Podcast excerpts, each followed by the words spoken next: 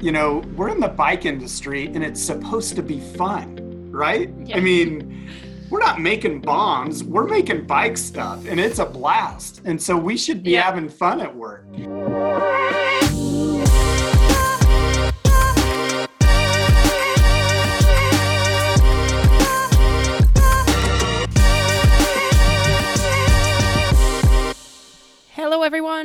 My name is Magalie Rochette, and welcome to another episode of the Fever Talk podcast, a podcast where we talk with passionate people, or should I say, feverish people. And today's guest is someone really special and someone I've wanted to talk to ever since I met him. He is the CEO of one of the biggest cycling companies, and his story was really interesting to me because he does not come from the cycling industry, yet he manages one of the biggest companies. Um, and that is interesting to me because it's not the norm. Uh, I think normally in the cycling industry, people have grown into the industry and get to bigger roles, but it's not the case for Ken Lousberg, who is the CEO of SRAM. In fact, Ken worked for Terex Co- Corporation for years. He was the president of this company, which operates in machinery. So, a completely different industry. And in this conversation, we talk about how Ken was able to arrive at SRAM with a different perspective and a different background and experience, and how that helped him uh, become CEO at SRAM. Um, we also talk about the culture at SRAM, which I had a chance to experience when I visited the office um, very welcoming group, and we talk about that during our conversation. Um, also, the fact, uh, the importance, I guess, of not having an ego, being willing to ask any kinds of questions, because that's what Ken had to do to learn quickly about the bike industry and be able to grow um, SRAM and grow his role in the company. So, a lot of good lessons there from our friend Ken. I personally enjoy doing those episodes which are more focused towards business because it's not a world that I'm as familiar with as cycling or racing. However, I feel that I feel like there are a lot of similarities between trying to succeed in racing or in sports and running a company or trying to be successful in business. So, I really enjoy those conversations and I feel like I can learn a lot. So, hopefully, you enjoy it as well. And with that being said, I will let you hear the conversation I had with Ken Lousberg, who is the CEO of SRAM. And I hope you enjoy this conversation as much as I did. Thank you for listening, and I'll catch you after the show.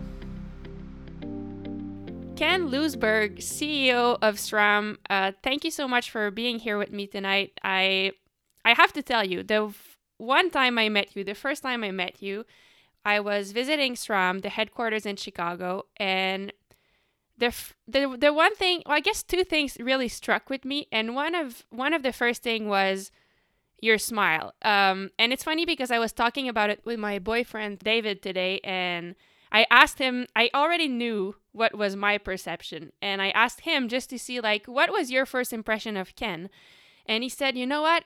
When I first saw him, I was taken by his the warmth and the kindness in his smile. And the fact that he even though he has a really busy job and like the biggest job at the office he still took the time to come and see us. So because of these two things i was super excited to uh, have the chance to speak with you today because it's it's a podcast about passion. And um, yeah i guess i i feel very fortunate. So thank you for being here. No, it's my pleasure, really. um, well i guess the first thing i should ask is just so we get to know you a little bit more, how would you describe yourself? Uh, um, I don't know. I mean, hopefully, hopefully the perception you and David had is true. you know, I, I do think of myself as, you know, like a kind person, um, trusting. I think I'm very lucky. You know, I, I feel like I won the job lottery. Um, you know, getting to join SRAM and and be in such a, a fun position. Um, I'd also say, you know, I'm kind of patiently impatient. Um, can be really patient at times, and and yet wasted time is one of the things that drives me the craziest. Um, so yeah, it may be driven. You know, I I I, I like results. I like to win. Um, you know, like to drive to be the best. Cool. Well, thank you. That that gives a get that gives us a good idea. And how, on a very personal level, where does your relationship with cycling come from? How did you get involved in the sport initially? I I mean I for kids, you know, that were my age, I think I I I got into cycling like most kids do. It was it was just kind of, you know, the first the first time that you really felt independent. You know, you could ride your mm-hmm. bike mm-hmm. anywhere. Um, it's how my friends and I got together. It's how we had fun. It's how we explored. Um, and so it was just like just a part of of what we did and how we did it. Mm-hmm. And have you ever raced bikes, or was it always kind of a leisure and a way to get out? Um, yeah, well, yeah, I I've never raced. I'm I'm not get... good enough. You know, um, I I'm a I started out, you know, like just you know like a kid on a bike. Um, for sure, you know, we would race each other, but the uh, I, I never got into organized bicycle racing. Um, and I really only rode mountain bikes. You know, after after I graduated from the kids kind of leisure bike, um, mm-hmm. I only had mountain bikes, um, and didn't even I, I, didn't even ride a road bike until I got to SRAM. You know, I'm kind of embarrassed to say that out loud, but um, I, I just viewed myself kind of as a as a not very good mountain biker, but I loved it. No, that's awesome. You just you only need to love it. And you I guess you told me, well, I saw that you're a Bronco fan, so I know that you you're you come from Colorado and was the mountain biking pretty good over there? That's why you chose mountain biking? Probably. You know, I mean, where where I actually grew up um isn't the glamorous part of Colorado. It's it's the part of Colorado everybody thinks is part of Nebraska. Um, but okay. I I went to college. Um, I got my bachelor's at Colorado State, which is in Fort Collins, kind of against the foothills. And so that's where I got into mountain biking. Really was, you mm-hmm. know, re- when I got to college, um, and that's kind of yeah. when mountain biking was really kind of taking off anyway. Um, and okay. so I just, it, it, was like that's what I did. Um, I didn't, yeah. I didn't really think much about, you know, riding a road bike, even though my you know, one of my college roommates, um, one of my really good friends, was really into like crit racing. So I would okay. go and watch him and that type of thing. But I just, I just, yeah, identified as a cool. mountain biker back then.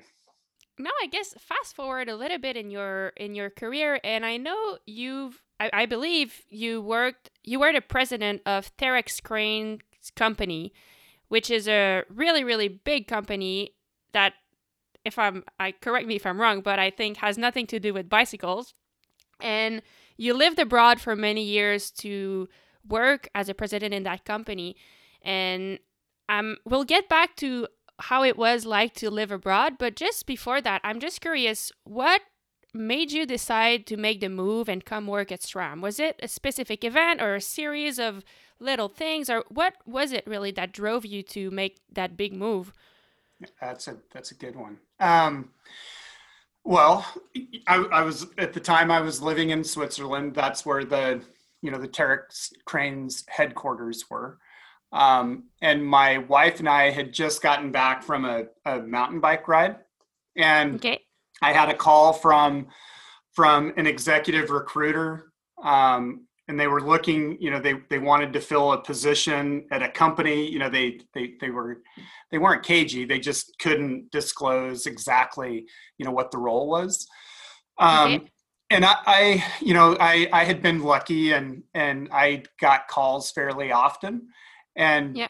the the recruiter who i i kind of knew um he's like ken i really think you should think about this one you know you should huh. we we should talk and so he he revealed that it was SRAM.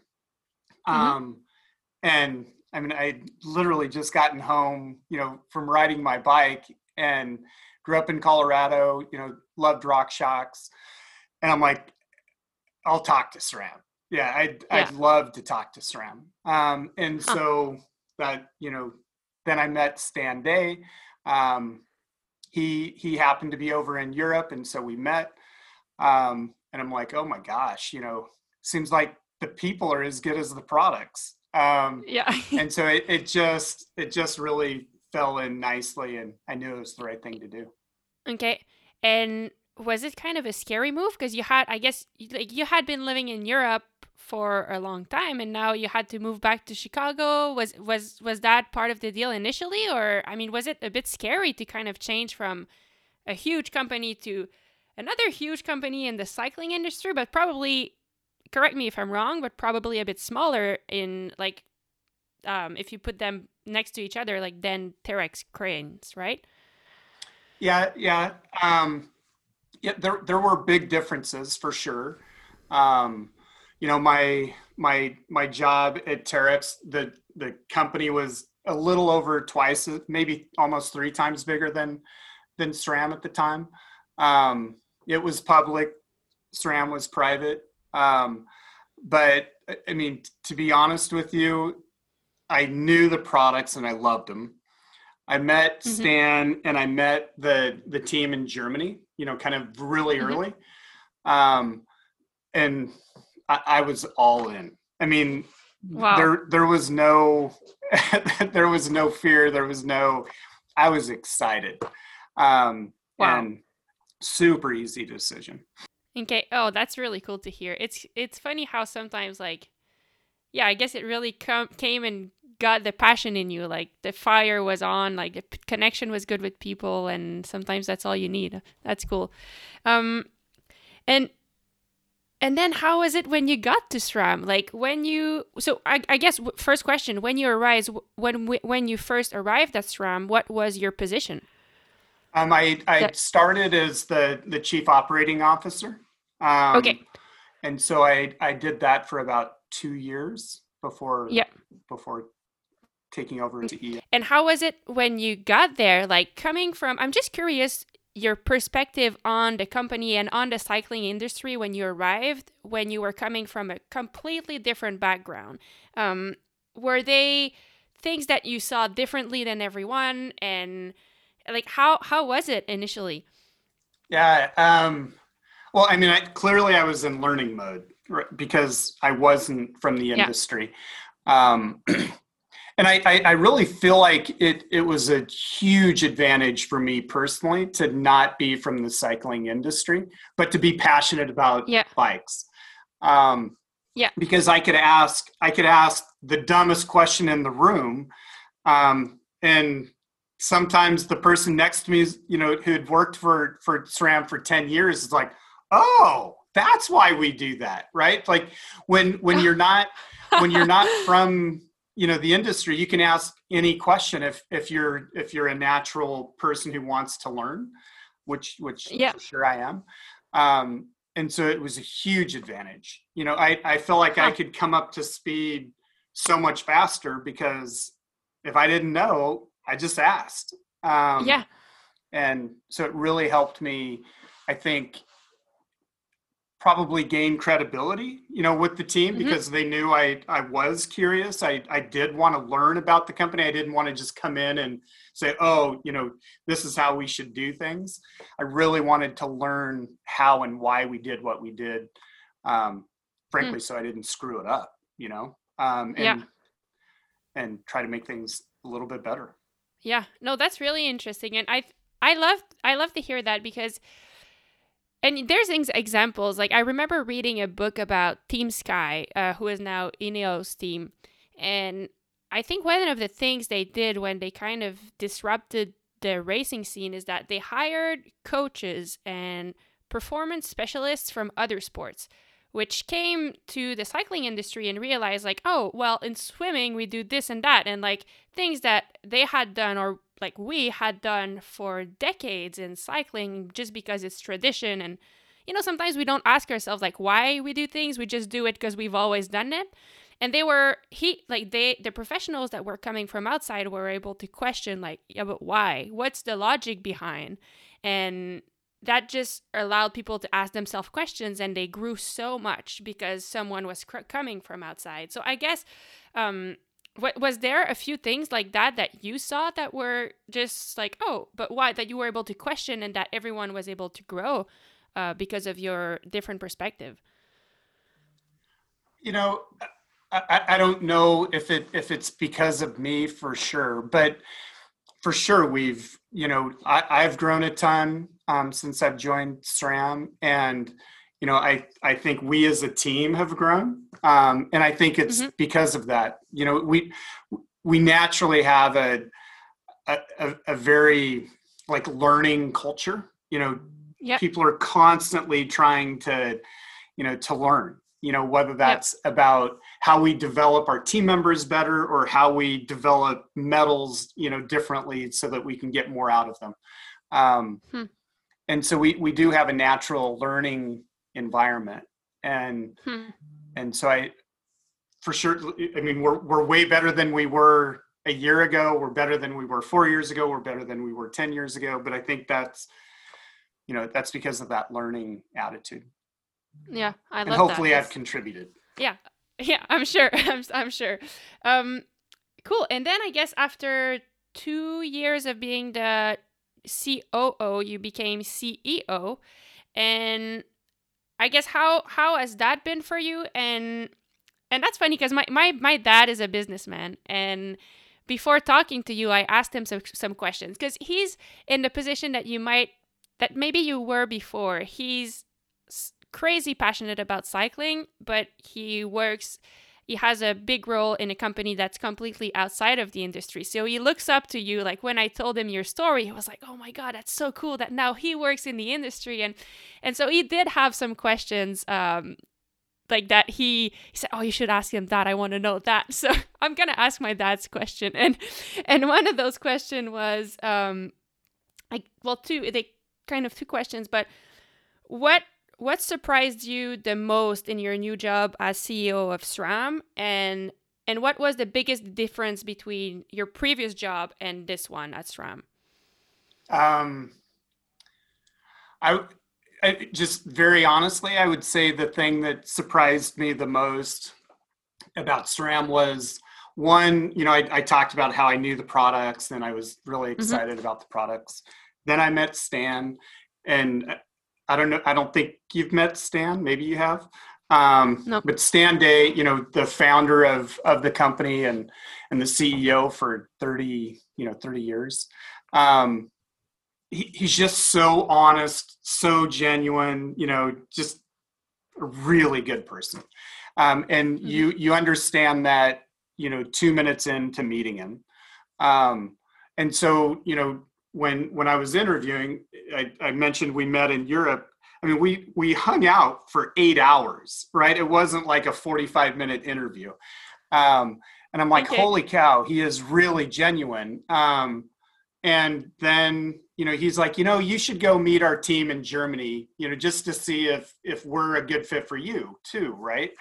Um, and so I, I go to Germany. I'm like, holy cow, you know, this this is great you know the, the people are super honest they care about each other. Um, and so i'd say the biggest surprise to me was how deeply in the organization that that kind of that culture that trust that respect um, went in the organization. And and i mean frankly i i kept digging digging digging and it just it doesn't end. It just goes all the way through yeah. the organization. That was a that was a a really cool surprise for sure. Huh. That's awesome. And and then another thing that my dad asked was was the what was the first thing you did when you became CEO? What was your first goal and the first thing that you wanted to establish or like what was your first move, I guess? Um, you know, I, I doubt anybody will write a book about this, but that like my my number one goal when I took over as CEO was to not screw up the culture, right? Huh. The yeah.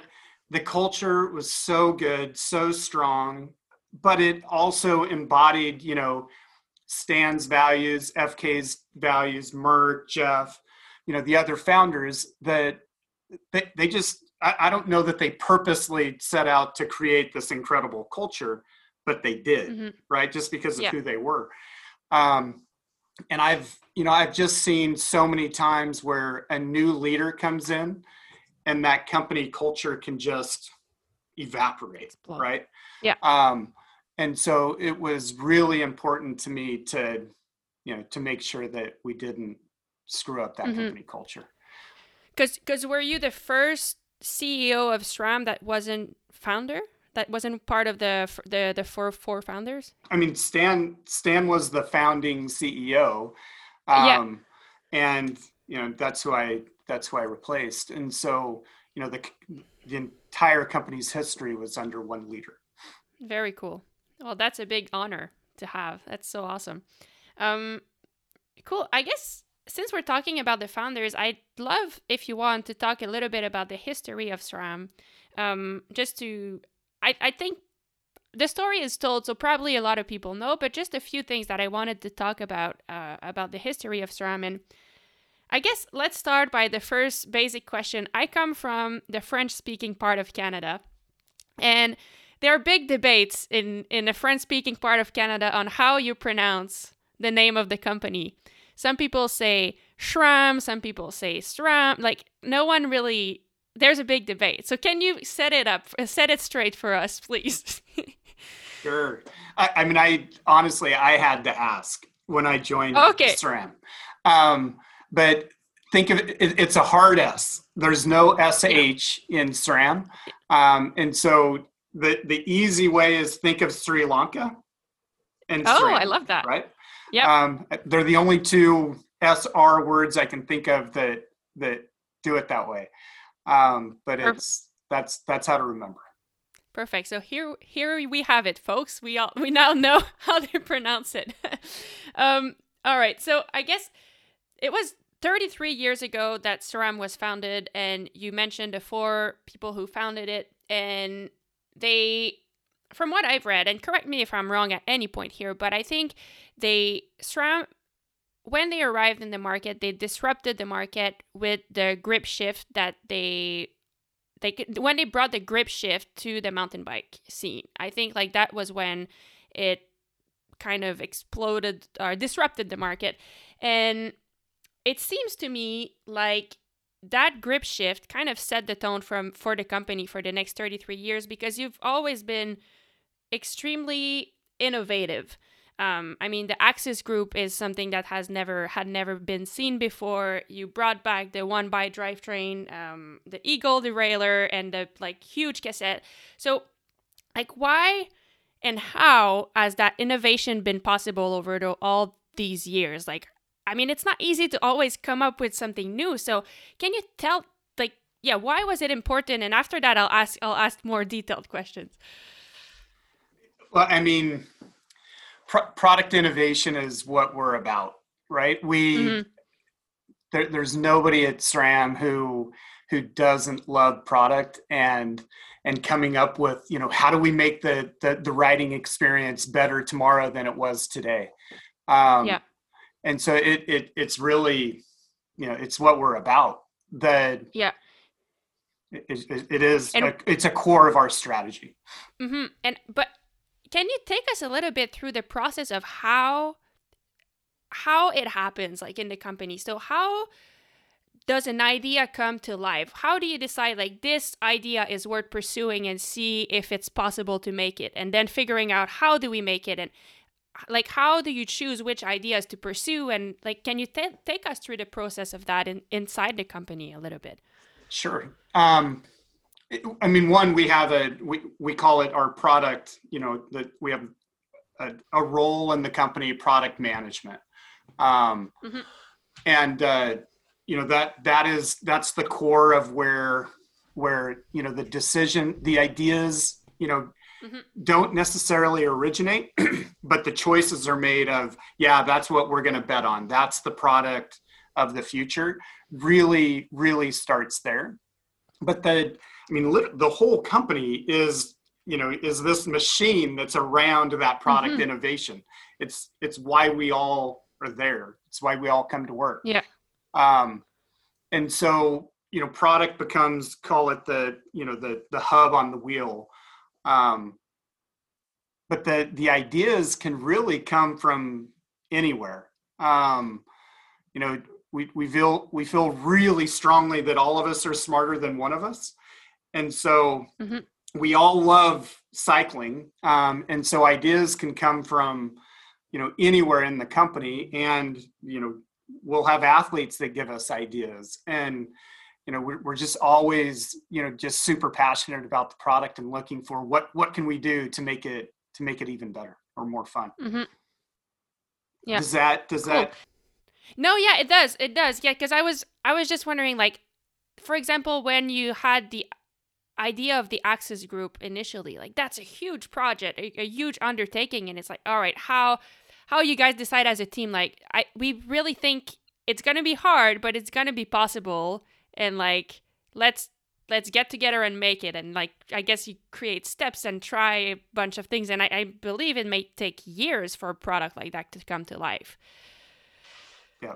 Yeah, yeah. for sure. Yeah. And i mean our right before you know you and i got on this call i was sitting through our our new product development review okay um okay. and so we we just have this you know just this constant flow of of yeah. new products where product management was taking you know they every two weeks they take us through you know here here's the funnel here's what we're looking at here's what we're working on here's what you know we'll we'll deliver in the, the next you know whatever time yeah. period huh.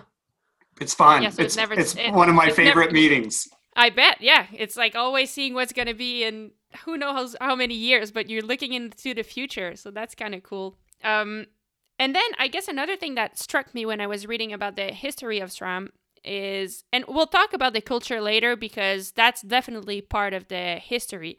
But like talking about products, um, I, I could see like two themes a lot of innovation, which we talked about, and also a few acquisition. How, sorry, how do you pronounce that? Acquisition or acquisition? Acquisition acquisition. Thank you. Yeah.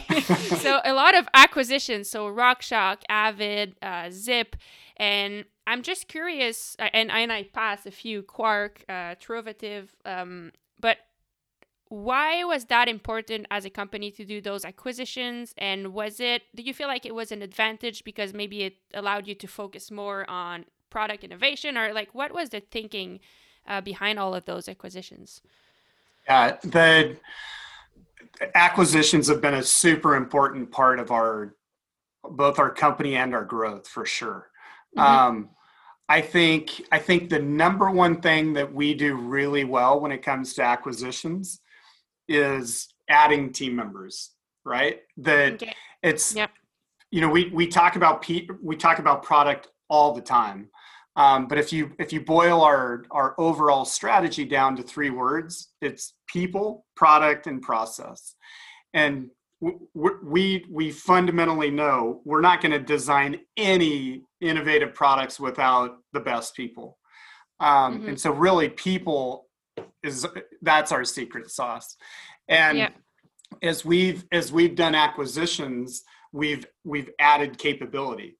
Um, and so you know I, I, know you're writing some really cool stuff that's been invented in germany right that's that all is possible because of the acquisition of Sachs um, you know our the the level of of knowledge we gained in carbon you know that we use throughout our product lines really came from the acquisition of of of Zipp.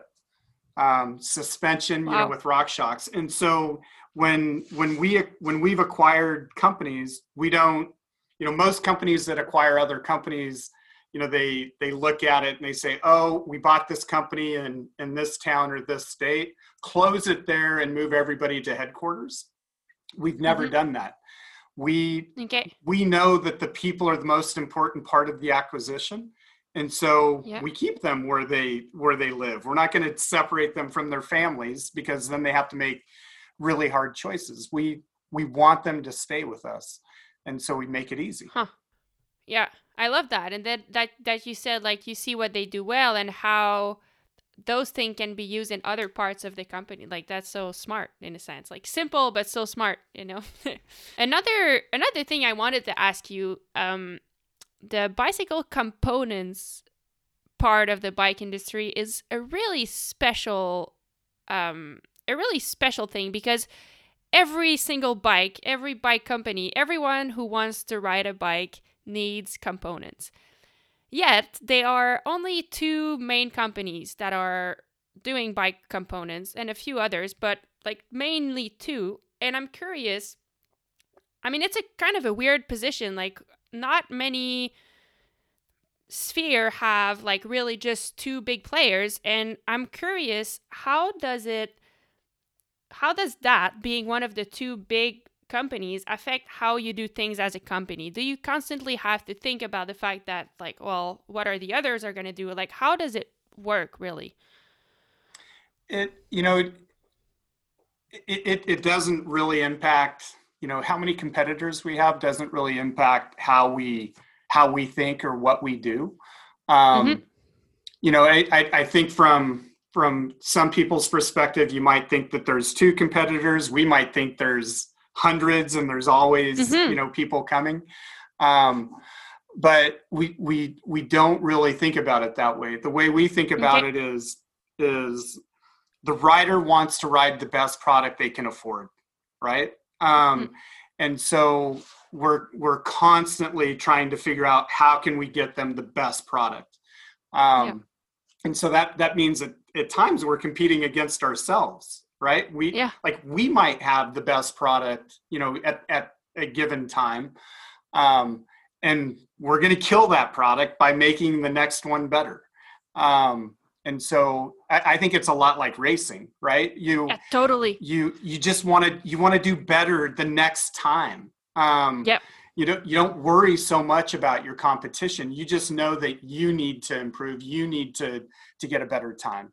Um, mm-hmm. And that's how we look at product innovation and new product development. Yeah. Well i love that you said that because it's so right and it's i kind of I, I, I i'm kind of mad at myself that i didn't see it that way in the business world because in in what we do in racing as you said that's exactly it. If i start worrying about all that my competitors are doing then i'm not focusing on what i have to do and what i what i can do to get better. So, I mean, that's exactly right. It's exactly the same thing. So it's cool to see that uh, even a company sees it the same way.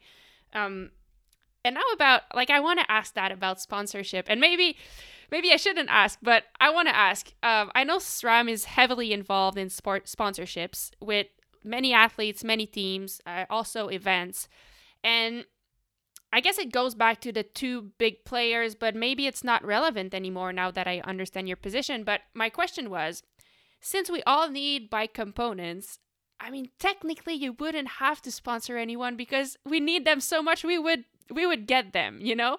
We would find a way to get them and and that's why I'm curious why is it important for you guys to sponsor athletes and teams and and all these events like doing the neutral support at some of the big races and like what why what do you feel that you get out of that yeah, we, i mean we i i think we get a lot um okay. i mean our our athletes are really really important to us um you know I, I i think i think athletes like you inspire you know other people to to want to get out on their bike and to to have fun and and aspire to be like you right um and so that port that's really important to us you know we we we want to grow mm-hmm. the whole industry too right not just sell yeah. more of our parts and so you know that i think the more the more other people who don't ride a bike today see you know see that oh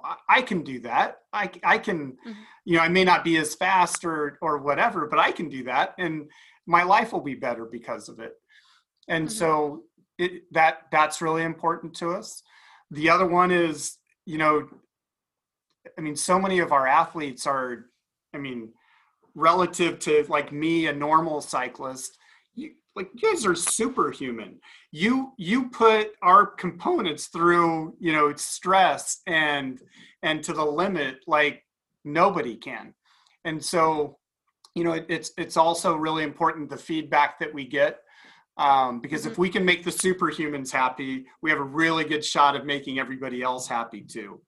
Um, mm-hmm. And so that's another another key key element for us. Yeah, I guess I guess that makes sense. But in it's cool. I know like when I I was younger and I was not a strong athlete, but I was coming up into the sport and I remember how cool some of what you guys were doing what what were what you were doing with the athlete was. I remember a video that you did one time with all the cyclocross athletes that everyone was dancing. It was like I don't remember exactly, but it was a dance on like all the athletes were there. Or another time like all the they you had videos of athletes kind of being interns in the office. And I just thought that was so cool because it shows one, it shows the culture of SRAM, just how open and inclusive the company is, but it shows like the relationship. And I thought, like, huh, that's like, that's a dream relationship an athlete would want to have. So I, mean, I don't know. I've always been really, and I've always really admired that. I think it's really, really cool. Yeah, I, I, I'm proud of what what we do with with our athletes, but I want it to be better too. Um, yeah, you know, like I, I want like when you come back to to Chicago, I want you to feel like you're home, not that you're visiting SRAM's headquarters. You know what I mean? That mm-hmm. you're you're just with your team. Um, and so, you know, I I think we do a good job. I know we can yeah. do a better job. Huh. That's interesting because we actually felt like both David and I were like we both really thought it was we kind of felt we felt so welcome and it's not always the case you know sometimes you feel a little shy because you don't know anyone but I remember we really felt welcome and we had lunch on the patio with a bunch of the employees and we had uh, Dan had organized a Q&A so we got to meet a lot of people. So um yeah I, in my perspective you do a really good job but if you even want if you want to do even better than that then I I can't wait to see. Awesome. Yeah um and I guess another thing I wanted to talk to you about is while we're talking about the athletes and the team that you support um SRAM has always been a big player in women's cycling because of the team you support, but also because of the specific component, specific product you make for women. So you're one of the only ones that still makes a 162.5 millimeter crankset. Um, you made you have the shifter adjustment, which like if you have smaller hands, you can like adjust. And why? I mean, you were ahead of the curve in that. Why has that always been important? And and I know you're doing more by I read that you're hiring more women in the work in your workplace just because you think it's probably what's needed to make the industry more equal. Um, can I hear a little bit your thoughts about that? Because I think uh, I think we can all improve on that front, and I, I feel like you guys are doing a really good job at it. Cool.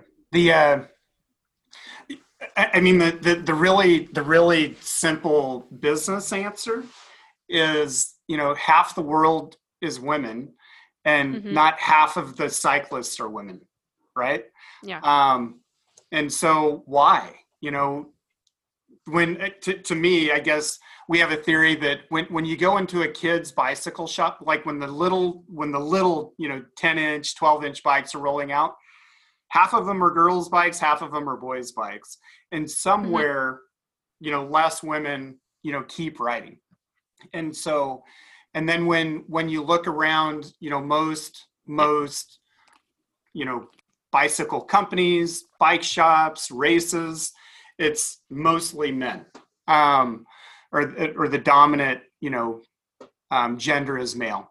And so like just kind of simply we we believe that if we if we get more women working at SRAM there's more women with with a, a different perspective right that like mm-hmm. are we what are we missing um yeah and so it's it's really kind of that simple that logical that that we're missing something and if we're if there are no women at the table when we're making decisions how do we you know how do we make sure we get that perspective so that we have more yeah.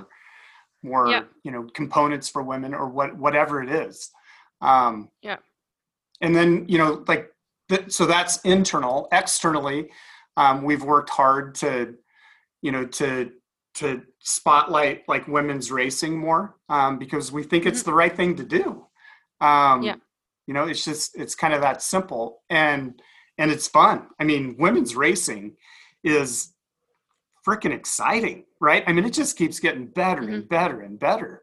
Um, and we've had we've had great success with it. It's been really fun. Yeah. So, and I think that's interesting because it.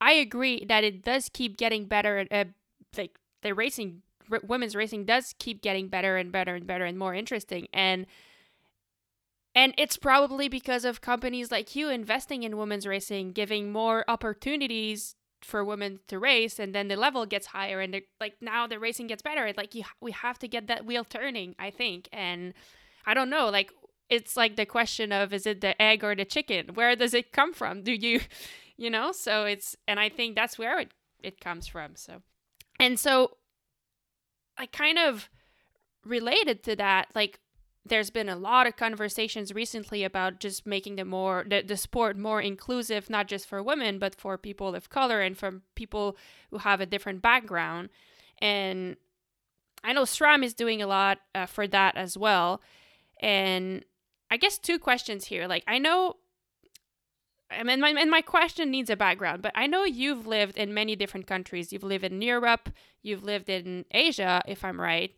Um, first, like, do you think that having that background and that understanding of different cultures help you to kind of understand a little bit that that dynamic right now? Like why why is cycling not as inclusive as, may, as maybe other industries and like what we can do? And yeah what's your thoughts on that?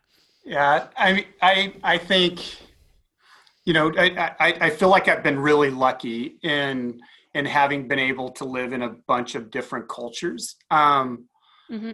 and and for a long time right i mean i i, I spent five years in china um, no six years in china five years in germany a couple years in switzerland and for sure it, it it helped me you know personally feel what it's like to be included or what it feels like to be excluded um, but mm-hmm. I, I, I, I, I know that that cannot compare to what it's like to, to be a woman or a person of color and trying to break into, you know, like SRAM, if, if you view it as a male dominated company or industry or whatever.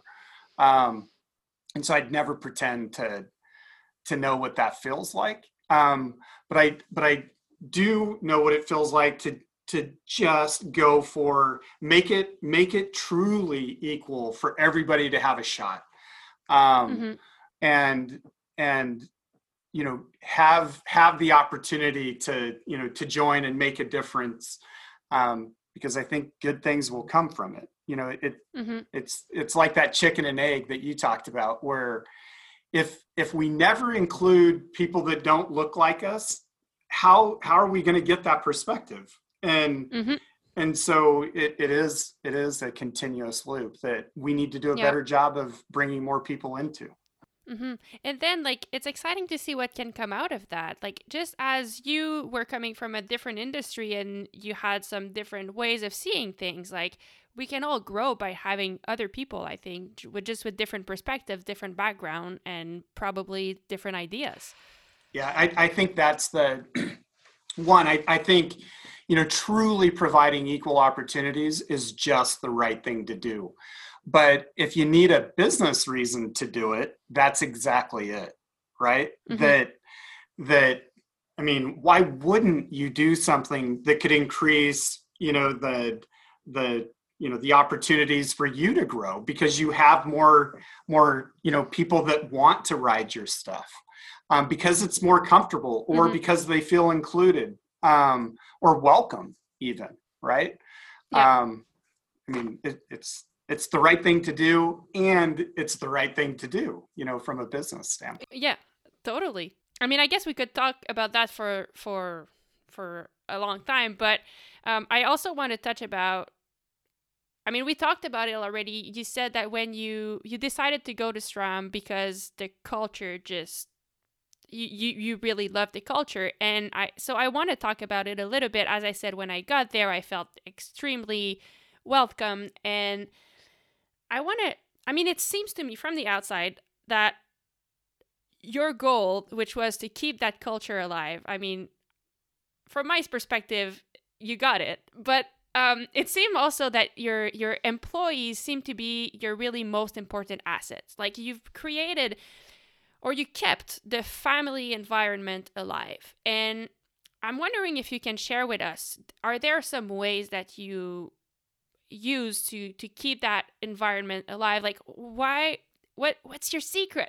Not the secret, but like how do you do it? As as I'm just curious of the the leadership component of it. Like how as a leader are you able to create that?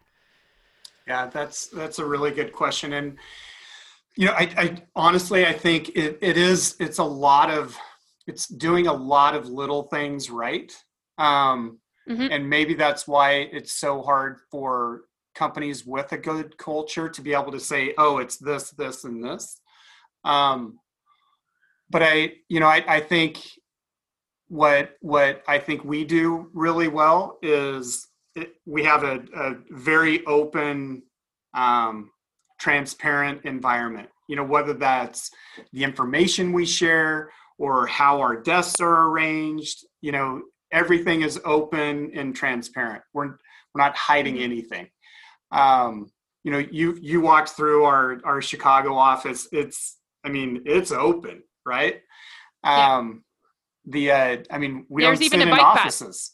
Yeah, I I mean, I don't have an office. Um, it I I just love that. You know that that anybody can walk up like to my desk anytime um, and mm-hmm. anybody else's desk you know it's just it's just really really open um, and that's just kind of a visualization of of you know the trust and respect expectation around the culture and so I, mm-hmm. I think that i do think that's really important i also think you know we're in the bike industry and it's supposed to be fun right? Yeah. i mean we're not making bombs we're making bike stuff and it's a blast. And so we should be yeah. having fun at work.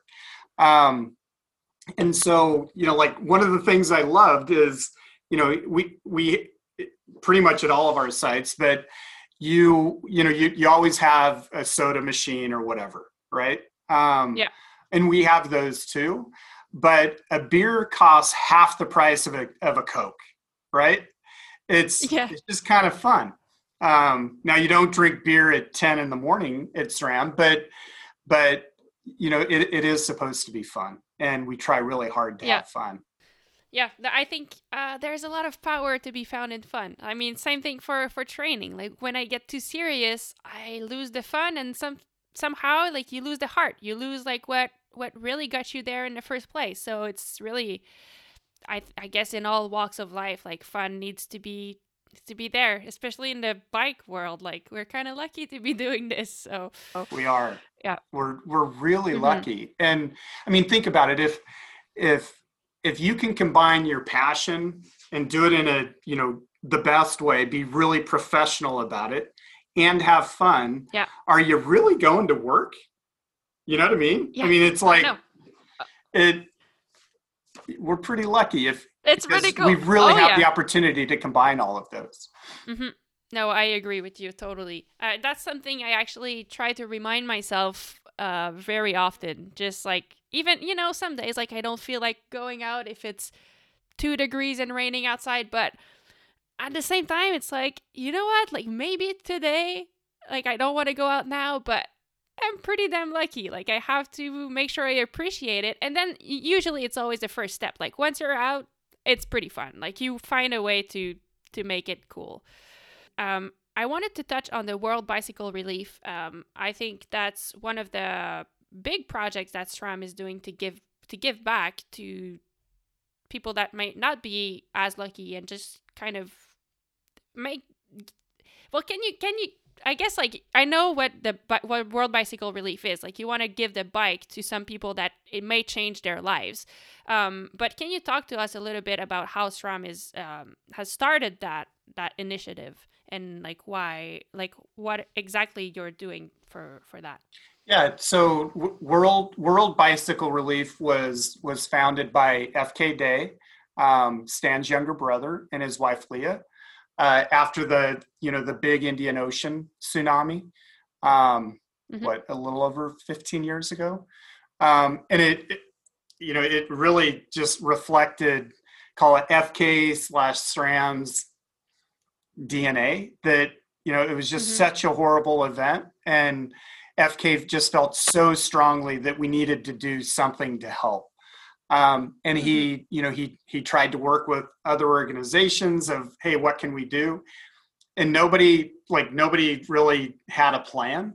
And so FK mm-hmm. literally flew to, I think it was Sri Lanka, to just see for himself what's going on, what do people need and you know it, it, it hit him really really hard that it's like they need basic transportation is what they need mm-hmm. right that roads are destroyed things are gone um, and so he he came up with the idea we just need to provide bikes. It's it's what we do it's what they need you know it's a perfect fit.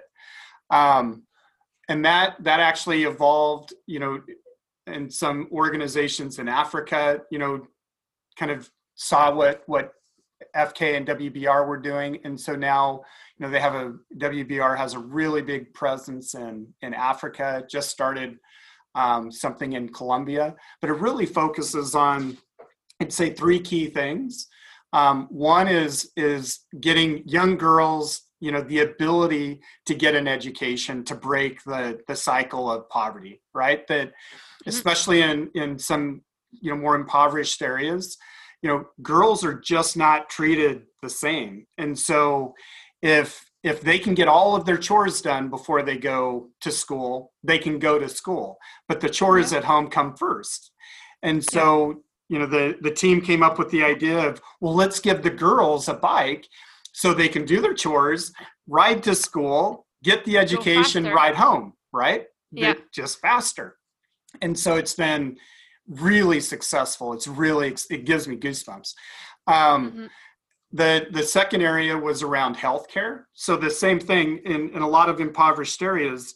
You know, people don't go to the doctor or the nurse. The nurse comes to them.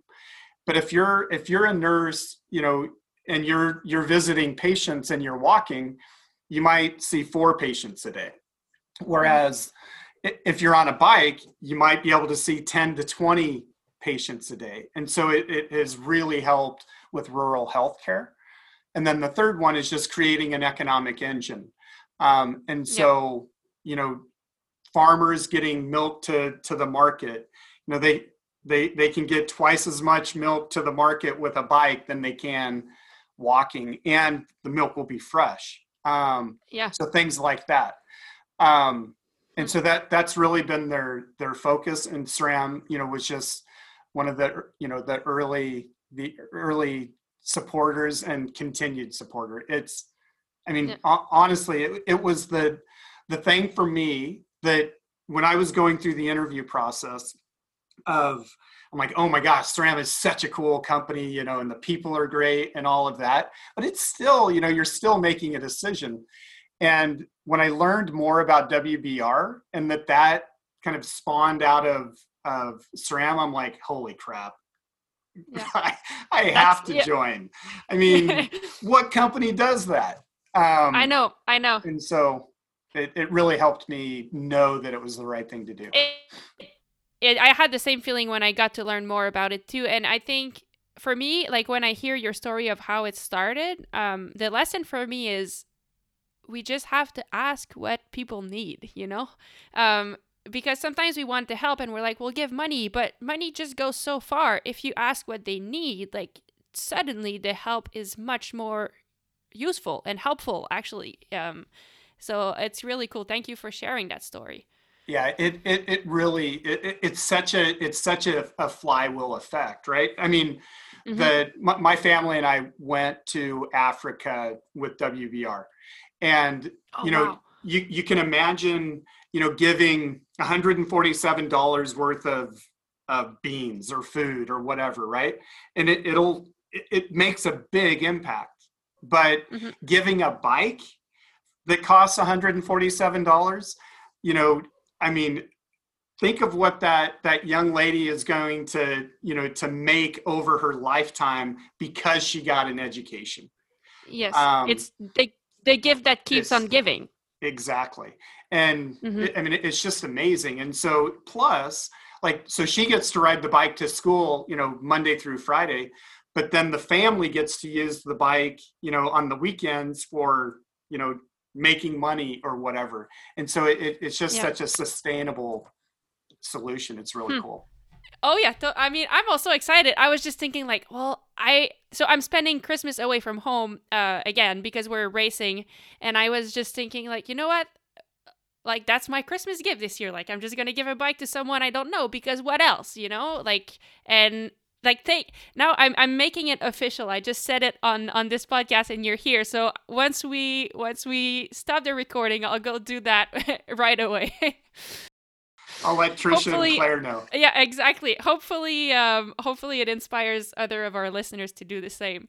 Um I, I would so encourage your listeners to like to dig into it and go on a trip. I mean, if you can do it, do it. Um, yeah, it, it is so impactful. Like the, a, a girl that we gave one of my family's bikes to was named Harriet. Harriet will forever be a part of my life because what she gave me, right? Um, yeah. And and so it's it's just really, it's huh. it's really really cool. Hmm, awesome. Um, all right, this uh, I would like to keep talking to you forever, so we'll have to go on a ride. But now I, I, I have to let you go back to work. Um, so just a, f- a couple more questions. Um, now that you've been part of the bike industry, uh, you were passionate about it before. It seems to me like you're even more passionate about it now. Um, now that it's your job and you're part of it, what do you think? Like, is it as cool as you thought? Is it better? Um, what? How do you feel? How do? You- it uh, for for sure I had I had high expectations um, you know joining SRAM and they've they've only been met and exceeded right I mean mm-hmm. you're exactly right the way I the way I would say it is I came in passionate about cycling now I'm kind of crazy passionate about cycling mm-hmm. um, I mean it, it's just it's it's so fun and yeah and you know like i mean the, w- the way i view it my, my old job was really pretty cool too um, and yeah. i loved my team um, but I, I honestly think every day i went to work i was shortening my life um, because it was it was super stressful um, i wasn't you know i wasn't able to exercise as much now, you know, I, I think every day I go to work at SRAM, I'm lengthening my life. You know, I, I ride my mm. bike every day because I, not because I have to, because I want to, but yeah, you need to.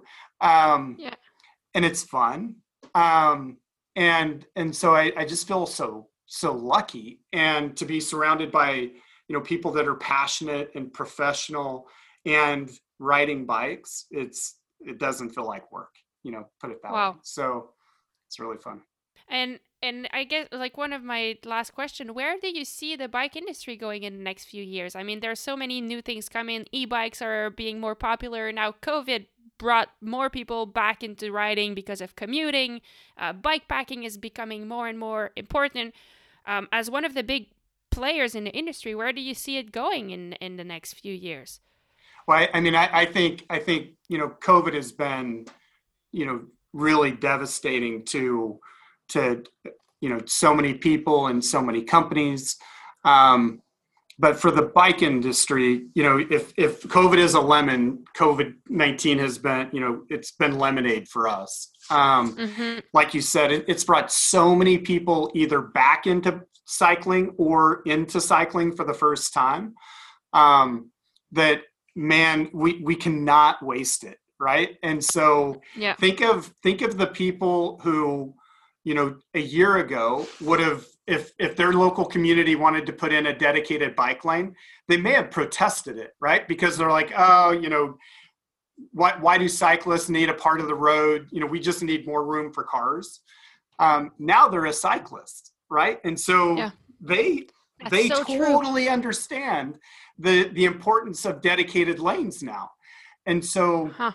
I think we so have to take advantage of that to get you know the the dedicated bike lanes in place so that when people do start going back you know to work in the office and things like that that they feel safe and comfortable riding their bike to work rather than riding driving their car to work mm-hmm. um, so I, I, think I think this can be amazing for our industry. I just don't want us to waste the opportunity that every single one of your listeners should should call their you know their local community, whoever, and say, hey, let's let's take advantage of this. Let's let's get the dedicated lanes in place and keep hmm. people riding bikes. You know, it's it's better for their health. It's better for the environment. It's just everything about yeah, it. The impact can be huge.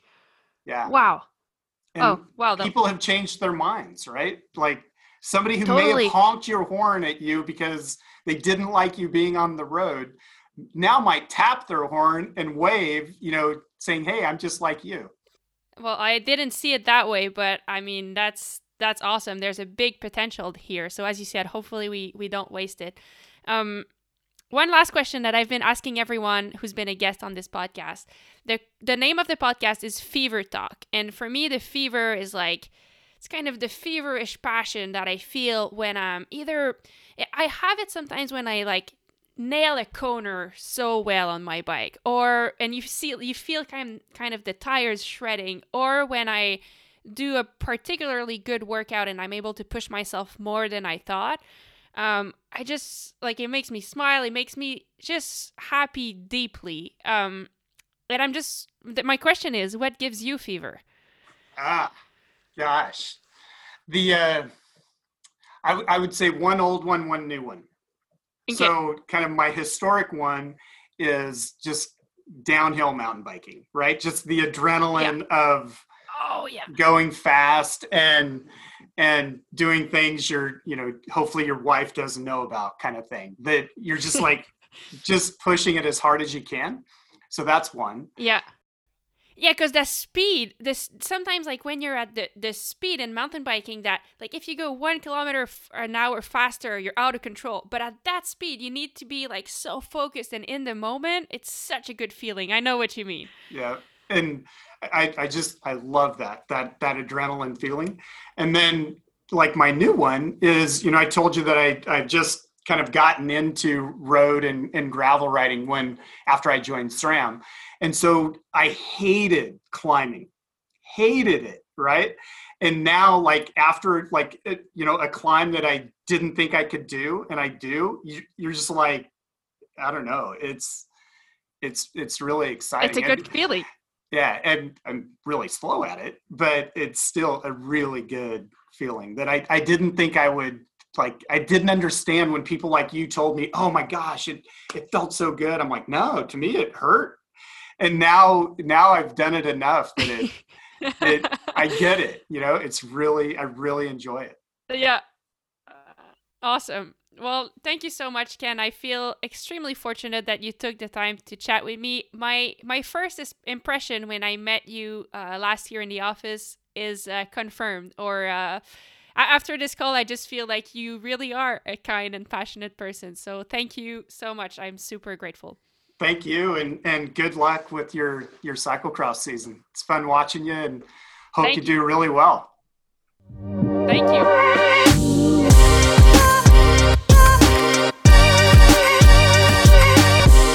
Thank you everyone for listening. That's it for today's episode.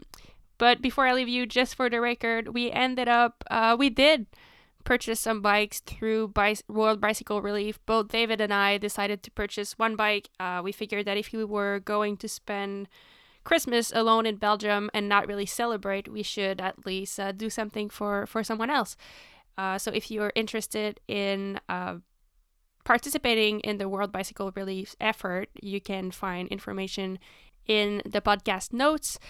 Um, I hope you enjoyed this conversation. I have to say, I wish I could have asked a lot more questions to Ken, so I think I'll have to visit the SRAM headquarters in Chicago and and go on a ride with Ken to to learn even more about him. So thank you again for listening. If you do enjoy the podcast, please you can leave a, rev- a review. That's always helpful for uh, to help other people find the show. Um, and on that note, I wish you a great week. Thank you again for listening.